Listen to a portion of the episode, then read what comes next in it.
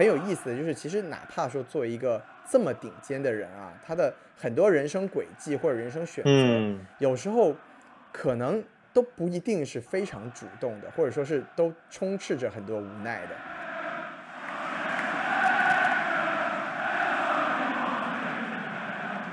好，欢迎收听新的一期什么电台，我是西多老师。哎，今天这期节目啊，只有我一个主播，这是非常的不合适的啊。我们今天要聊什么呢？我们今天要聊一个跟我息息相关的影视作品，所以呢，我一个人觉得也是有点干呐，就请了一个嘉宾啊。这个嘉宾我们为什么要请他呢？我们一会儿再说。但是我们不妨先把这个华仔老师请出来。华仔老师，您来跟我们打个招呼怎么样？Hello，大家好，我是华仔，然后是广东人，然后现在是刚来上海工作没多久。然后平常的话就比较喜欢呃运动，然后这是我第一次参加这个电台的，就是录播，也很感谢什么电台能够给我这个机会让我来录制这四期节目。对，您看看华仔老师完全没有解释为什么我会请他来啊，就是 哎，这个 我们这节目之所以要请华仔老师呢，是因为华仔老师他自称是一名十五年的曼联球迷，是吧？华仔老师您。今年贵庚啊？您就十五年曼联球迷了。我是九七年的，九七年生人，然后今年二十六。但是我是从小学六年级就开始看曼联的比赛了，所以就也能勉强称得上是十五年的曼联球迷吧。没错，没错。然后，如果大家之前听过什么电台的话，应该也可能会知道西多老师也是一名曼联球迷啊。这个西多老师是一名超过二十年的曼联球迷了，当然也是占了一点年龄的便宜。那么今天两位曼联球迷齐聚一堂呢，我们今天就要聊一个，当然是和曼联相关的影视作品。那这个作品就是纪录片剧集《贝克汉姆》。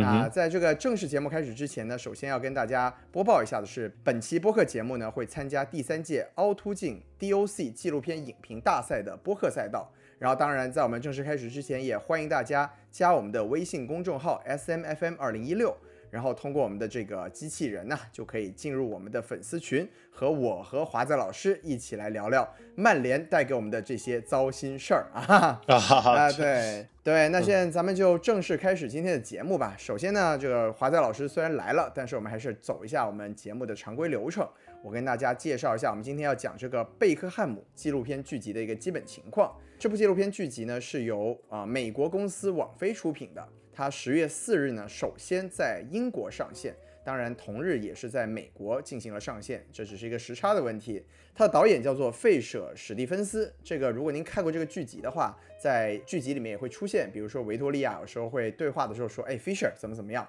就是在跟这个导演聊天呢。那这个费舍呢，他是一个美国的全息艺人啊，他身兼演员、导演、制片人等等的身份。那目前呢，他是在纪录片的行业成就会稍微的高一点儿。他在这个二零一零年的时候，曾经是以制片人的身份获得过奥斯卡最佳纪录长片，这个当年也是在咱们中国比较红火的一个纪录片，叫做《海豚湾》啊。相信年纪跟我差不多的朋友，可能都是有一点点印象的。然后这个贝克汉姆剧集呢，目前在豆瓣上呢是只有三千六百人标记看过，评分是达到了九点零分。那么在美国的影评网站 IMDB 上呢，是有一点一万人进行了评分，目前的评分是八点三分。那行，那我就简单的介绍了一下这个剧集的信息。我们接下来就进入咱们这个评分的环节。那啊，华仔老师，您远道是客，今天您来，您先给这个纪录片剧集打一个您认为的分数怎么样？好嘞，没问题。呃，总体的评价就是四分。然后，嗯，整个纪录片拍的非常的立体，然后人物形象展现的也比较的全面。就是有一点呢，大家呃一提起贝克汉姆，往往会把关注点放在他就是帅气的外表，有时会忽略了他其实是一个很好的球员，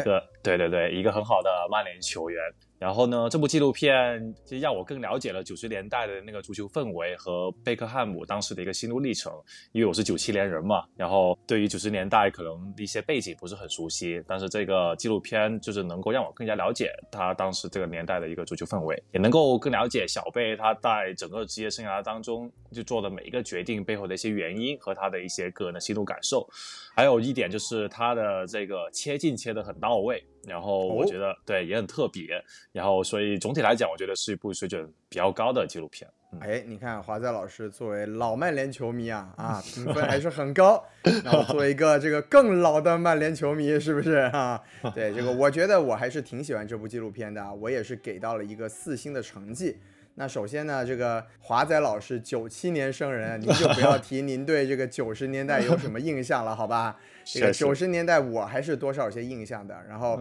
不得不说呢，就是作为我那个年纪啊，对贝克汉姆呢是难免有点偏见的，因为你想我们这个。啊，小学、初中的男生的年纪，然后看个足球，总是要证明说我们是跟这种业余的球迷不一样啊，我们是看得懂足球的。你们这些只看颜值的人，你们不配跟我们一起看足球，对吧？所以我们就有点不，总是在那个年纪啊，会有点不屑于这个贝克汉姆，就总觉得他嘛，不就是占了一个颜值的光嘛，是吧？其实水平也就那样。但其实吧，就是随着年龄的增长啊，也随着自己阅历的提升，当然也是自己逐渐老去啊，然后回看当时的一些岁月。这次呢，看这个纪录片呢，我们是可以从各个切面更加完整的呈现出了贝克汉姆这个人。然后呢，当然我觉得更重要的是，啊也让我们这些老球迷啊，可以说是窥见了一个足球的变化，时代的变化。然后我自己的一个很深的感触就是，当年那种。非常纯粹的足球时代啊，应该是一去不复返了。真的是讲到这里呢，是作为一个这种二十余年的老球迷，有一点 老泪纵横的感觉。所以呢，还是很多感触。那对，那这就是我们的打分情况。接下来我们俩就来具体的聊一聊我们对这部纪录片影集的一些具体内容的感受啊。那首先呢，我想抛出一个问题啊，就是想问一下华仔老师，您觉得整体来说这个片子？它拍的怎么样？给您提供了哪些可能？您虽然作为十五年的曼联球迷，但是以前并不了解的一些，不管是贝克汉姆还是关于当时那个足球时代的一些新的信息呢？嗯，总体评价就像我刚刚说的，拍的呃很立体，然后整个贝克汉姆人物的形象展现的也非常的全面。那有一些信息是我以前不知道，但是看了这部纪录片之后才知道的，就是小贝当年就是从。啊，皇马去美国呢，并非是自己个人一个非常主动的选择吧。然后更多的是为了一个家人和商业利益，因为可能他的妻子维多利亚更加喜欢美国，或者是在美国生活的会更加快乐。然后还有就是洛杉矶银河当时也希望通过签下贝克汉姆去拓展这个美国的一个足球市场，还有提升这个美国的足球氛围。所以就是知道了他背后的一个原因，但是他的内心呢还是热爱足球的，因为可以看得出来，就是有一个镜头就是采访到贝克汉姆和维多利亚关于去美国的。这个选择，然后呃，维多利亚觉得很开心，这是一个正确的选择，因为超棒的哈，终于可以离开马德里这个鬼地方了，然后能够去到好莱坞，跟一些他们明星一起，然后这是维多利亚更加适合维多利亚的生活节奏的一个一个地方。但是，一切镜头，小贝呃说，其实感觉就是一般，因为整体来讲，美国的足球氛围相比于西班牙和英格兰，并没有那么的，就是那么的强，那么的浓厚，所以他做这个选择，更多的是为了为了。家人吧，然后也是，就从这一点上面能够让我了解到当年的这个这个选择。哦，就是您对转会去洛杉矶的这个事情还是印象蛮深的。对对对，哎，其实我想问一个很有意思的问题啊，就是因为我们聊贝克汉姆嘛，总是离不开他的太太维多利亚。就是我不知道这个华仔老师您怎么看？您觉得维多利亚和贝克汉姆的结合是不是一定程度上影响了贝克汉姆作为一个球员的这个职业生涯呢？嗯，这得看从就从怎么角度去看呢？维多利亚让小贝成为一个知名度更高的足球运动员，但是是不是让他成为一个更好的足球运动员？这个可能有待商榷，因为就维多利亚，你知道，就是维多利亚跟小贝的这个配对，其实是大大提高了小呃小贝在时尚界的一个知名度，然后包括他在好莱坞，他也能够就是进军好莱坞。但是从足球的专业度上面来讲，就是他能是不是有助于他成为一个更好的足球运动员？这个我觉得是有待商榷的。例如说，他当年转会去美国洛杉矶，我觉得更多是出于一种商业利益上的一种衡量。如果是作为从成为一个更好的运动员上面去考虑，去美国未必是一个就是帮助他成为一个更好的足球运动员的一个选择。嗯，我我是这么看的。是，对我之所以抛出这个问题啊，就是也是想谈一下我看完这部纪录片之后的一个很明确的感受。就因为我们作为老一辈的曼联球迷，总是离不开要对一个人就是评价，就是福格森嘛。福格森和我们心目中的曼联是没有办法划分开的，因为他毕竟作为一个教父级的教练，一个教头，他在曼联待了二十六年之久。是的，是的。然后我在看这部纪录片的时候，我就很明确的感受到，就是当年的这个曼联俱乐部，包括当时对足球运动员的一个整体的要求或者说预期，就是您是要作为一个。非常职业的，非常一心一意的放在这个足球事业上的人，就比如说这个剧集里面是有很明确的展示，说，哎，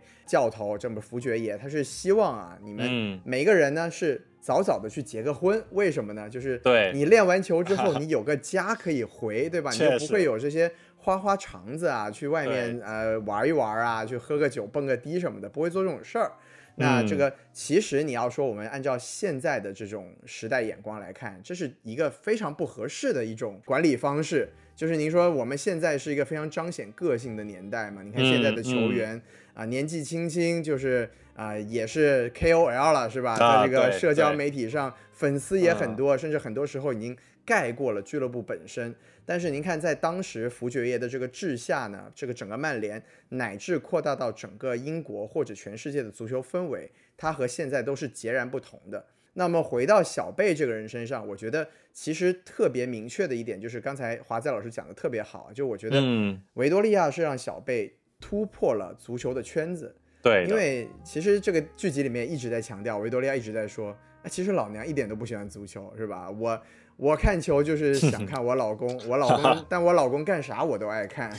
对，确实。但是，但是从客观上来说，如果没有贝克汉姆姣好的面容和他出色的球技，其实，在九十年代的时候，我们是很难想象足球这个工人阶级的运动会成为了一个破圈的，我用我们现在话说，是吧？对，全民都去接受的这么一个东西。嗯，所以就是回到刚才我自己抛给华仔老师的这个问题啊，说维多利亚其实他。一定是在球技的层面上折损了贝克汉姆的天赋，这个东西我觉得是毋庸置疑的。但是如果没有他们俩的结合，可能足球直到再过几年，他都没有办法像当时九十年代末一样，瞬间变成一个影响力如此巨大的大众运动。我觉得这一点是在这个纪录片可以让我们很明确的感受到这个信息的。嗯，确实，西多老师还是说的很到位的，特别是这个词“破圈”用的还是非常的准，对他扩大了知球的知名度。对，嗯，是因为我我为什么我也是很想提一下，就是我为什么对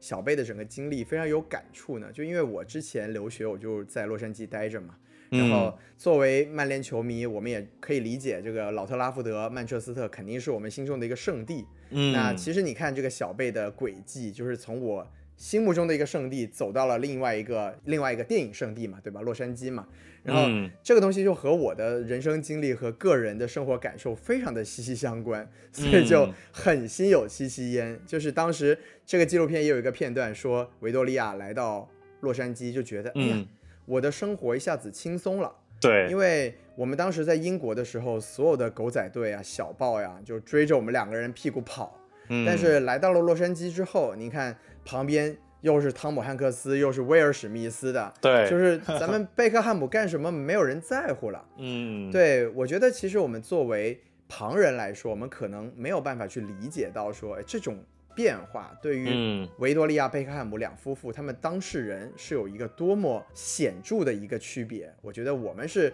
通过这个纪录片，可能可以一定程度上去感受到他们当时做出这个选择一个很重要的出发点。嗯，对，说的很到位，对，所以就是转换到洛杉矶这一个，就是也让我更加了，通过这个纪录片更加了解了他们做的这个选择背后的原因。对，然后其实我觉得还有一点非常有趣的，就是贝克汉姆在那个时候说他做了几个自私的决定嘛，是吧？嗯，就是哎，什么我虽然转会到了啊洛杉矶银河，而且拿的是当时全联盟最高的薪水，绝对没有之一。那他们那个比较说的是什么？说是其中一个应该是一个业余球员吧，因为当时的整个大联盟里面也有很多业余球员嘛。说他们算了一下，贝克汉姆去上厕所的那段时间赚的钱，对，那个是那个是对印象挺深刻的，是这个 业余球员的几年的年薪。对对对。有想而知，当时贝克汉姆去当那个年薪应该挺高的，就是按按他去厕所的分钟分钟数来跟业余球员的薪水来做一个就是等值的转换。那当时好像还出了一个，就是贝克汉姆，因为要签他，还特地联盟出了一个贝克汉姆的一个法案吧，还是什么？没错，才才能签下他。所以就是说，当时签他还是比较特别的，打破了一个工资帽嘛。对对，可以这么说。嗯，哎，对，这个说起来还有一个当下的梗，我相信华仔老师也知道，就是您应该也有所耳闻，这个前曼联著名球员博格巴啊，因为 哎是吧？因为服用禁药，现在被。尤文图斯中断了合同，所以他就只能拿到工会的这个最低工资保障。对对对，大概是两千欧元一个月哈。这个中文互联网上就有说嘛，说你看这个博格巴奋斗了这么多年，终于把他的工资水平拉到了跟我们一样的高度。确实确实非常有趣。哎，那说到刚才这些，我说了很多印象深刻的东西啊，我也想把这个问题抛给华仔老师了，就是你看完这个纪录片有没有一个或者几个场景？呃，让你特别的触动，或者说印象特别的深刻呢？有，就是我记得有一呃有一个场景，就是九八年世界杯的时候，然后贝克汉姆。被侵犯了之后，然后做了一个报复动作，被红牌罚下了嘛？然后对西蒙尼老师啊，对西蒙尼老师 恩怨情仇，对吧？是。然后就当时就演员是英国的罪人，然后当年英国的媒体就群而攻之，就觉得英格兰就因为贝克汉姆红牌被罚下，所以就没有能继续往前进。然后当年的英国媒体就是去围攻他，就堪比现在的一个网暴，真的是这个是舆论程度非常重的一个网暴啊！对对，舆论氛围非常的差，但老特拉福德的球场依旧响起就是那首歌，他依旧响起 There's only one David Beckham，大家一直在球迷看台上依依旧去支持贝克汉姆。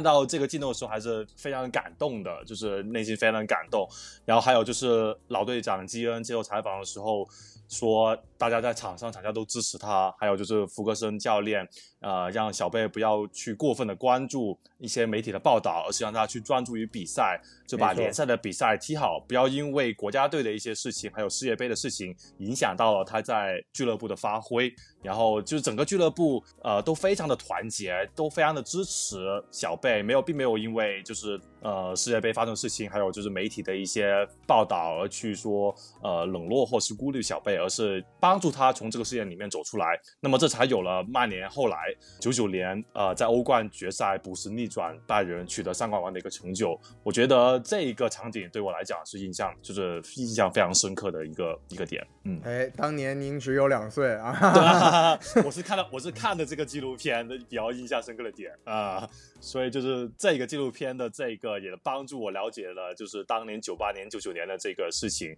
的一个发展。没错，没错，其实华仔老师说的那个场景也是一个。就是我在这部剧集里有几个点啊，是看到的时候鼻子一酸，然后嗯啊眼泪要出来的那个感觉。刚才华仔老师提的这个场景就是其中一个。就是我看豆瓣短评上面也有一条高赞评价，就说我们现在回看这个老贝，我羡慕的不是他赚了多少钱或者事业有多么成功。而是在他人生最低谷的时候，当时俱乐部、还有教练、还有这个身边的队友们都像家人一样支持了他，这个是可能是他非常宝贵的一个经历和财富。我觉得这一点是确实非常触动人的。对的，就也是对应现在的这个俱乐部环境啊，觉得也是非常的感慨和唏嘘。对，确实。对，就当时我记得纪录片里面的拍摄是，当时这个老特拉福德想起了刚才华仔老师说这个歌声，There's only one David Beckham，然后就他接下来拍的那个镜头就是贝克汉姆在一个边线的时候非常奋力的冲出去，然后把球铲到对方球员的这个身上，然后再马上赢回了一个界外球，就是这种场景是真的，作为一个老牌的足球迷看到了，真的是会泪目的，对，非常感动。对，而且就是再把它放到具体贝克汉姆这个人身上，我们这么多年总是在说他就是一个 pretty face，他就是长得很帅，但是呃没有太去看重他的球技。但你当你看到说当年这样子的一个球星，当我们觉得他是一个漂亮男孩的这种球星，但其实在场上的那种拼劲，那种努力的样子，是确实是让我非常的感动啊。那个时候，嗯，确实，你刚刚提到豆瓣的评论，我也看到，就是这两天有在 B 站上面看一些小贝的视频，有看到一条评论吗？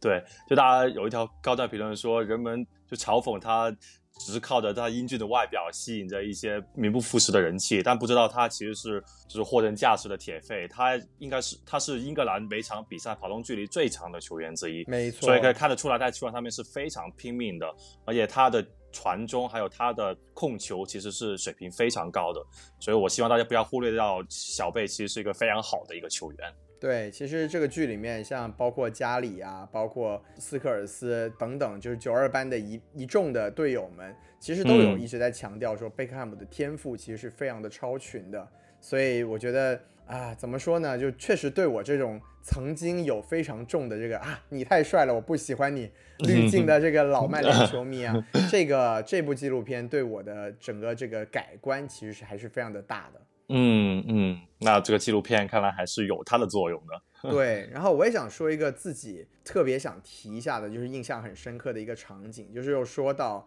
贝克汉姆当时转会到洛杉矶银河，那确实从曼联从皇马到了这个洛杉矶银河，当时基本上没有发展起来的美国职业大联盟的足球，对他来说落差确实是非常的巨大。然后包括这个，他也说经历了他整个职业生涯里面最长的连败嘛。好像是十二场还是十三场连败是吧？当时他就萌生去意了，就说我在这个地方待不住，而且因为这个卡佩罗当了英格兰的教练之后，也跟他说说你要找一个水平更高的地方去继续保持你的状态。于是他就申请他租借加盟了 AC 米兰，当时其实是引发了洛杉矶银河的队友们的很多不满的，就其中最典型的就是他的前任银河队长。这个多诺万，多诺万，多诺万，对，多诺万，对。其实多诺万，大家稍微了解美国足球也知道，就是在近几年美国足球稍微有点起色之前啊，他可以说是美国的头号球星，他也是洛杉矶银河的一直以来的队长，在洛在小贝之前之后，他都是担任洛杉矶银河的队长。那他们两个人当时就发生了非常不可调和的矛盾啊，就说多诺万在公开场合去批判贝克汉姆，说他没有职业精神。然后这个事情也让贝克汉姆非常的生气，因为他说我十几年的职业生涯从来没有人敢这么说我，对吧？就是有一个内部的斗争公开化的这么一个倾向。然后后来两个人呢也是像男人一样和解啦，就是在当面道歉。然后贝克汉姆也说我能理解你。然后当时有一句这个多诺万跟贝克汉姆说的话，我真的觉得。就是让我非常的震动，就是嗯。啊，当时是说多诺万就跟贝克汉姆说，洛杉矶银河就是我的 Manchester United，对，没错，对对对，你看我说了之后，华仔老师肯定也是一下子就能想过来，对，就是就结合自己近几年嘛，就是曼联的成绩，其实在近十年都非常的不好，但是像我们这些老球迷，就真的还是秉持着这种，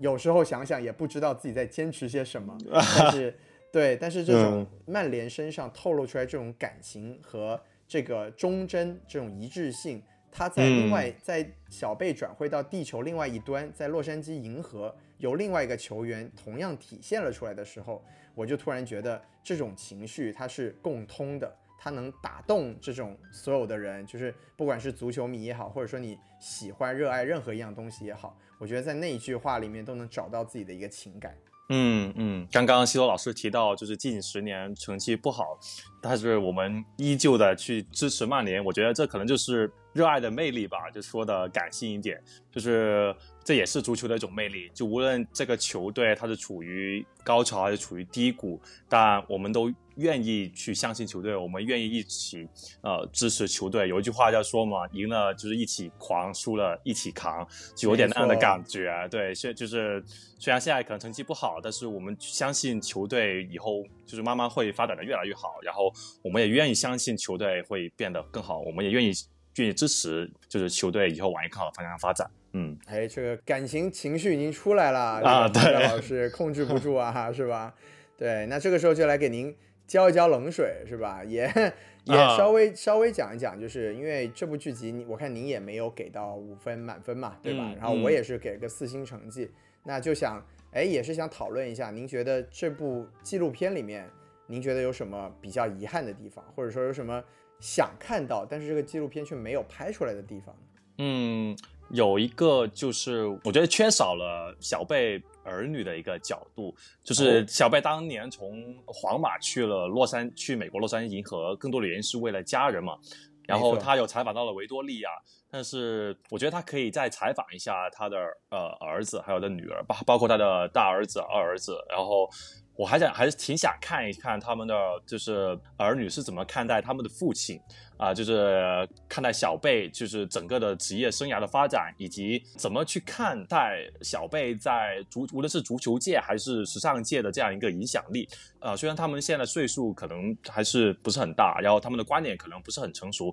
但我觉得如果采访他们，可以作为一个补充的角度，让我更加去了解到他们的，嗯，他们的就是儿女对于他们父亲小贝去转呃整个足球生涯的一个看法。我觉得这可能。会是使整个小贝的人物形象更加的立体，也会使整个纪录片的内容更加的饱满。嗯啊，是您是觉得如果能有一个孩子的视角，可能对的更加完整。但对，可能出于这个贝克汉姆和维多利亚对于孩子的保护啊，是吧？哦，也有可能，对，也有可能。对，我觉得其实也是蛮有趣的，因为我是蛮想蛮想知道啊，为什么。啊，罗密欧会变成一个阿森纳 球迷？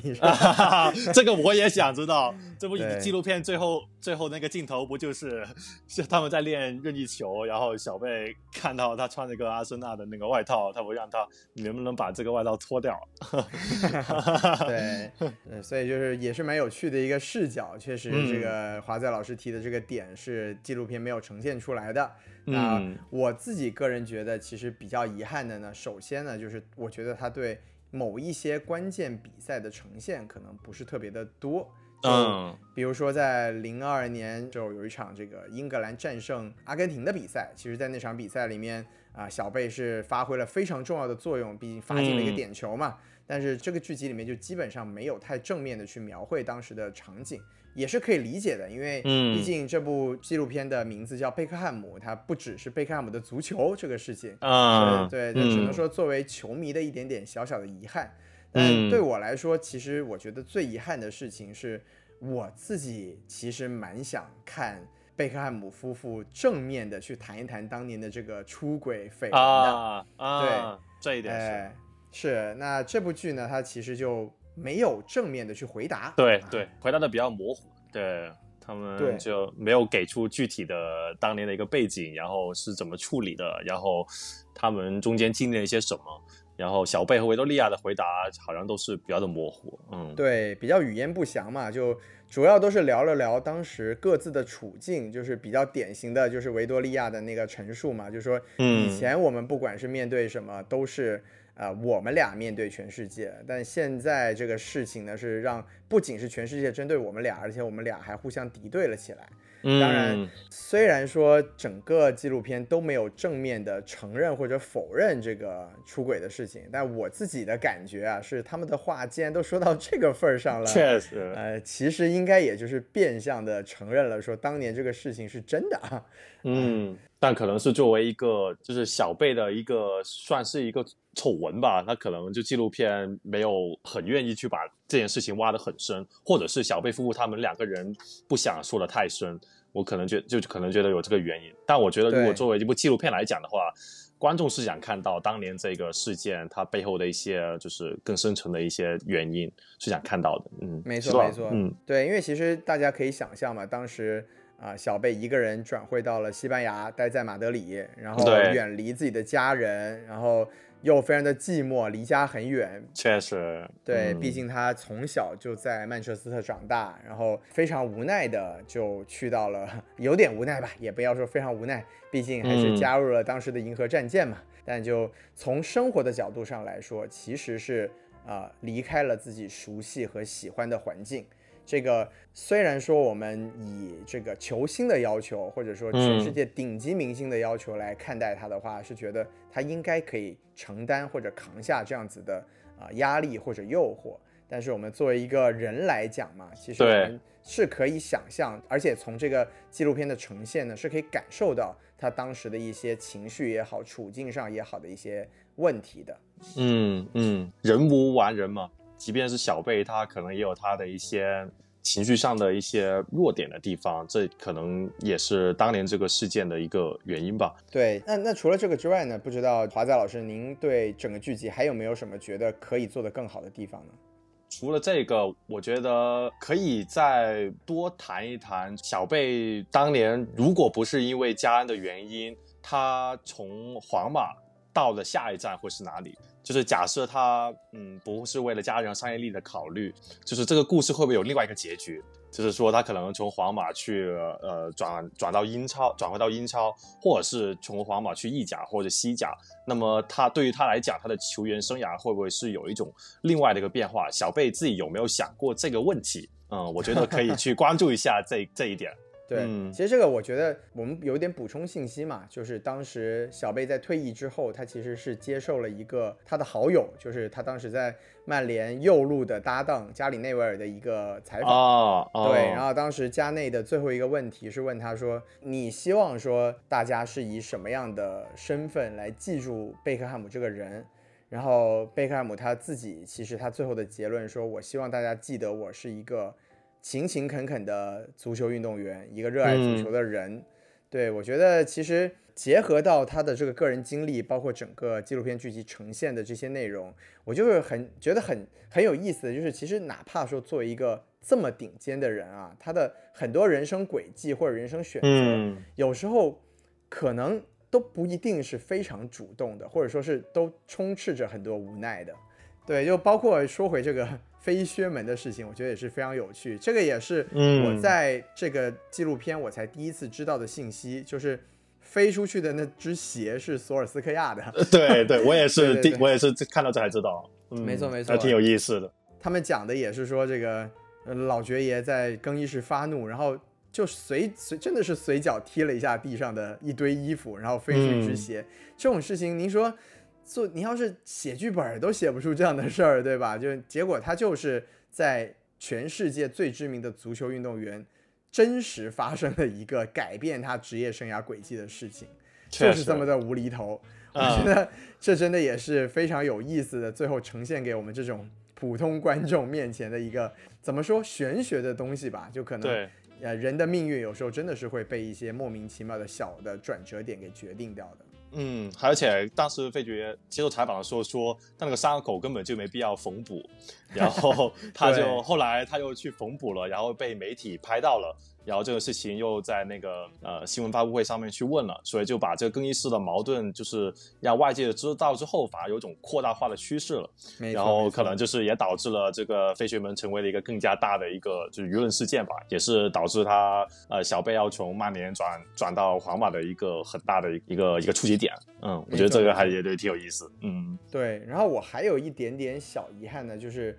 我觉得贝克汉姆他到最后他其实。转型成了一个球队老板嘛，就是因为迈阿密的这个大联盟的球队是他创立的，就是我觉得这个事情其实，在剧集里面呈现的不是特别的够，就是因为我觉得你虽然虽然一直做一个在商业领域风生水起的足球运动员，但是在美国成立一家啊足球俱乐部是一个怎么样的过程经历，我其实是很想在这一部分看到更多的展现的。然后我觉得比较遗憾的是，没有把小贝作为球队老板，包括创始人这个身份历程的整个故事给稍微呈现一些，我觉得这个有点遗憾。嗯，这个点确实，而且还可以延伸一下，现在梅西不也是到了迈阿密国际？没错没错，也可以讲一讲当整个的转会的这个运转的流程，以及小贝在其中发挥了什么样的作用，他作为一个球队老板是怎么样去处理这件事情的？我觉得也会是挺有意思的。是的，是的。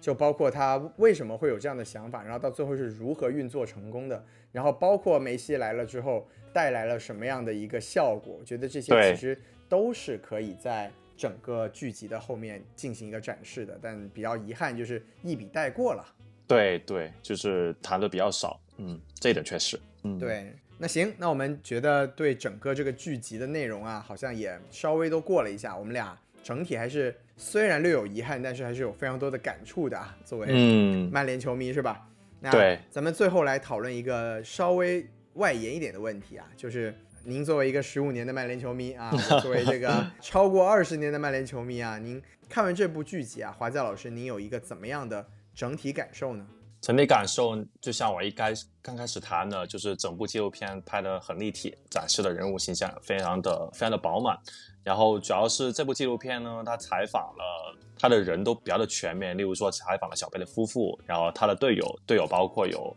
曼联的、皇马，还有洛杉矶银河的，就他呃职业生涯里面几个比较重要的球队，然后还采访了教练，例如像曼联教练弗格森，还有前皇马和英格兰的教练卡佩罗，也通过这个教练的采访，说了一些他的一些职业生涯一些比较重要的转折点。跟这个教练之间产生的一些呃一些反应，例如说飞靴门，呃福格森的飞靴门，然后卡贝罗当皇马教练和当英格兰教练的时候，跟小贝的一些反馈，例如说你在皇马不能继续待下去了，或者说你要想进英格兰国家队的话，你要去一个更加高水平的一个联赛，那么也能够从这些教练的采访当中了解到。对于小贝比较重要的几个职业生涯转折点的一些影响，那么还采访了一些球队的管理人员，像皇马的主席，还有洛杉矶银河的老板，那么也可以了解到当时皇马主席为什么想要签小贝，以及签了小贝之后怎么去管理或者是去处理他跟主教练的一些问题，然后去采访了洛杉矶银河的老板，是想知道洛杉矶银河。当年是也为什么要签下小贝？对，怎么想的，以及是怎么去操作的？例如我们刚刚谈到的，甚至去打破了整个联赛的工资帽，去签下小贝的的这个原因和他背后的一些就是想法，就能够帮助我更加了解这个整个事件的一些前后发展的一些背景和原因。哎，这个其实我最想不到的就是，嗯，采访到这个弗洛伦蒂诺，我觉得这个 啊，没有想到这个剧组居然有这样的能力哈，了不起了不起。毕竟 Lefters 嘛，哎，是是是，呃，对，可能还是有一点相应的资源能够采访到皇马的主席的。没错没错。所以通过采访这些不同的人，能够比较充分和完整的反映了整个小贝整个职业生涯的一些高光时刻，例如他在。呃，曼联的呃三冠王，还有就是他英格兰国家队有其实好几场比赛就通过他一任意球帮助英格兰小小呃出线啊，也包其实也但也包括一些悲情时刻，例如像九八年红牌被罚下，导致英格兰嗯没有出线，然后当年在英国媒体引起了很大的舆论，然后还有就是飞靴门有一点点吧，因为他内心。当年肯定是不想离开曼联的，但因为这个事件产生，呃，可能被迫也要去转呃离开曼联。那么也有一些亮点和丑闻，那亮点就可能就不多说了吧。那丑闻可能就刚刚提到的，就是当年的那个嗯出轨的事件，然后包括这些无论是高光还是悲情，亮点、丑闻都能够让我比较完整的反映他的一些相应的一些人物的状态，他的心理的感受。还有就是看完整部纪录片之后，我的最深的感受就是。嗯，贝克汉姆内心还是非常热爱足球和曼联的。就像我们刚刚提到，他在退役之后接受加里内维尔的采访，就是说希望大家记得他是一个勤勤恳恳的足球运动员。那么就能看得出来，他内心是热爱足球的。以及当年他去了美国，还是租借到了去了 AC 米兰和最后一站是巴黎。也是能看出来，他是内心还是真的热爱足球的，对。然后他也会一直受到，就是嗯，无论是球迷还是作为曼联球迷的一个尊重吧。然后还有一点就是，作为一个曼联球迷嘛，那我肯定会看到这个纪录片，就觉得曼联真的是一个很团结的球队。就像我刚刚说到的，在九八年这个红牌被罚掉之后，看台上面依然响起那句 “There is only one David Beckham”。那么我觉得曼联球迷还是无论什么情况下都会支持小贝，以及给他给予他最重要的一个就是球迷支持的力量。那么我无论是以前还是现在还是未来，我都会一直支持曼联和贝克汉姆。这也是我看了整个贝罗看了这个纪录片之后，稍微情感的一点升华吧。嗯，哇，就是看到了，现在还有年轻的曼联球迷，让我们这些老人非常的欣慰啊！啊，现在还敢入坑，是真的有爱啊！哇，我是我是我是小学六年级就入坑了，虽然就是十五年曼联球迷嘛。是是是，对，还是希望有更多的人，虽然说我们。就作为曼联球迷，当然是希望更多人支持我们自己的主队。但是我觉得大家各自有彼此热爱的主队，甚至是有自己彼此热爱的，不一定是足球啦，就是俱乐部啊，或者是任何东西，其实都特别美好。对，对的，对的，有一件自己热爱的东西或者事情，是一件非常美好的事情。对对对。然后我最后也是想说的，就是我觉得。啊，奈飞这个贝克汉姆的纪录片，它很好的一个切点就是说，贝克汉姆他确实他不仅仅是一个运动员，他是一个非常具有特殊身份，也是在特殊时代下，就也集中了各种的天时地利人和，包括他自己的长相，配合他的球技，再加上当时曼联的环境和福格森爵爷的存在，让他有了一个。客观上改变了足球这个运动生态的这么一个历史地位，包括我们由于他自己的这个光环，我们很多的球迷在旁观的时候会对他有很多自己比较片面的啊判断，或者说可以直接说是误解。那这部纪录片呢，它像刚才华仔老师说的，它是用一个比较完整的也比较全面的视角去把贝克汉姆乃至。曼联再到足球这项运动，很多比较完整的切面都展现了出来。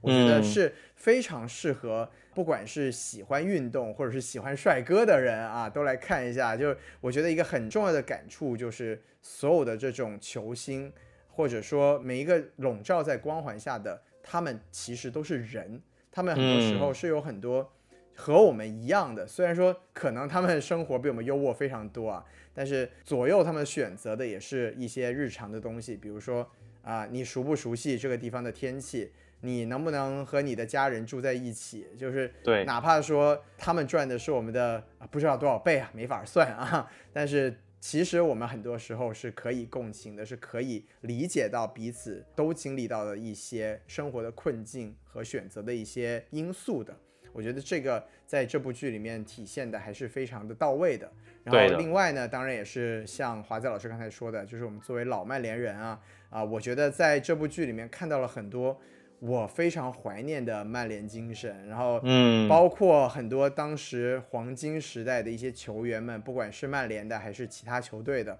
看到他们真的都是感慨良多。然后又回到了自己之前。打分的时候说的那句话，就是可能时代不一样了。现在啊，社交媒体也好，或者这个球员更早的进入职业的这个合同也好，他们现在属性跟我们以前了解的这个足球氛围已经完全不同了。然后我们也不可能再回到当时那种那么纯粹的啊，所有人都是一心的在为足球这件事情上奋斗的这个历史的环境里去了。但是这。并不能阻止我们啊，继续啊，在这个 曼联的低谷里面，成为红魔的一份子，是吧？啊，确实，Once a red, always a red。嗯，Yes，对，西多老师总结的很好啊，就是刚刚有两点，第一点就是小贝影响了足球这个运动的一个生态圈，就用一个词来讲，就是破圈，就是他能够。无论是通过他帅气的外表，还有他一些时尚的一些魅力吧，然后让更多的人去了解到就是足球，甚至有些人是因为有些女生是因为小小贝帅气的外表才去关注足球、关注曼联。那么我觉得这一点有一句话就是。你要让更多的人了解这项运动，才有可能让更多的人爱上这项运动。就先有了解的一个过程，再有爱上或者是去去支持这项运动的这么一个可能。那我觉得这一点就是，其实小贝的也有他的帮助的。嗯，就是从破圈这一点来讲。第二点就是说到这个，无论是小贝他赚比我们不知道多多少倍，还有处于一个就是一个顶尖明星的呃顶流明星的一个地位，还有很多时候的一些选择也不是主动的，也是一些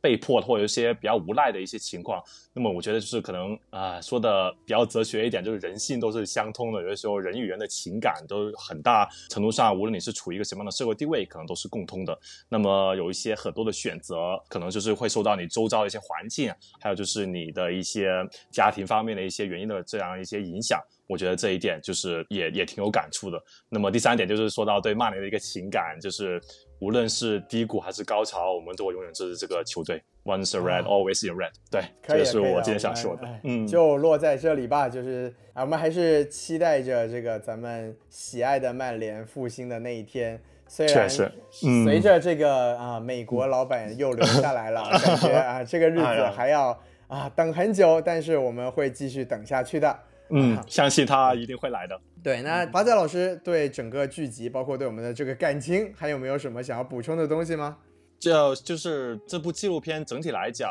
我就是我我对于它的评价还是非常不错的。那么之后我们刚刚聊到了一些可能觉得稍有遗憾的地方，希望以后会有就会有一些别的纪录片公司能够继续去拍，然后补充让。我们这些球迷能够更加完整的去了解小贝的这些嗯背后的一些原因，还有小贝的整个的呃人物的这个形象。然后至于其他的就嗯就没有了。就刚刚已经那几点已经表达了我的情感了，对，再升华的话可能就 就要哭了啊！对对 对，那我们就最后嘛，希望更多的人爱上足球，然后也希望更多的人还能加入我们红魔的这个悲剧的啊，目前悲剧的家庭啊！对我们永远欢迎新的球迷加入我们的这个欢迎欢迎，非常欢迎。对，好，那这个非常感谢华仔老师来陪我这个。老曼联球迷啊，聊了这个既欣慰又心酸的一期哈，对，聊得非常的开心。那么最后呢，也是还是希望大家来加我们的微信公众号 S M F M 二零一六，然后呢，加了微信公众号之后呢，就可以通过我们的这个机器人加我们的粉丝群，和我们一起来聊电影、电视剧，甚至来一起聊聊曼联。然后当然也很。希望不管是不是曼联球迷，不管喜不喜欢贝克汉姆啊，如果对我们的节目是觉得还不错的话，给我们转评赞啊！希望更多的人听到我们什么电台的节目，然后也欢迎华仔老师下次再来做客我们什么电台，我们下次找一个不那么心酸的话题一起聊一聊。可以啊，可以，没问题。也感谢西多老师能邀请我参加这次这个纪录片的一个播客的一个录制。然后也希望大家能够多多关注什么电台和多点转评赞。哎，好嘞，那么咱们这期节目就停在这里，咱们下期再见，下期再见，拜拜。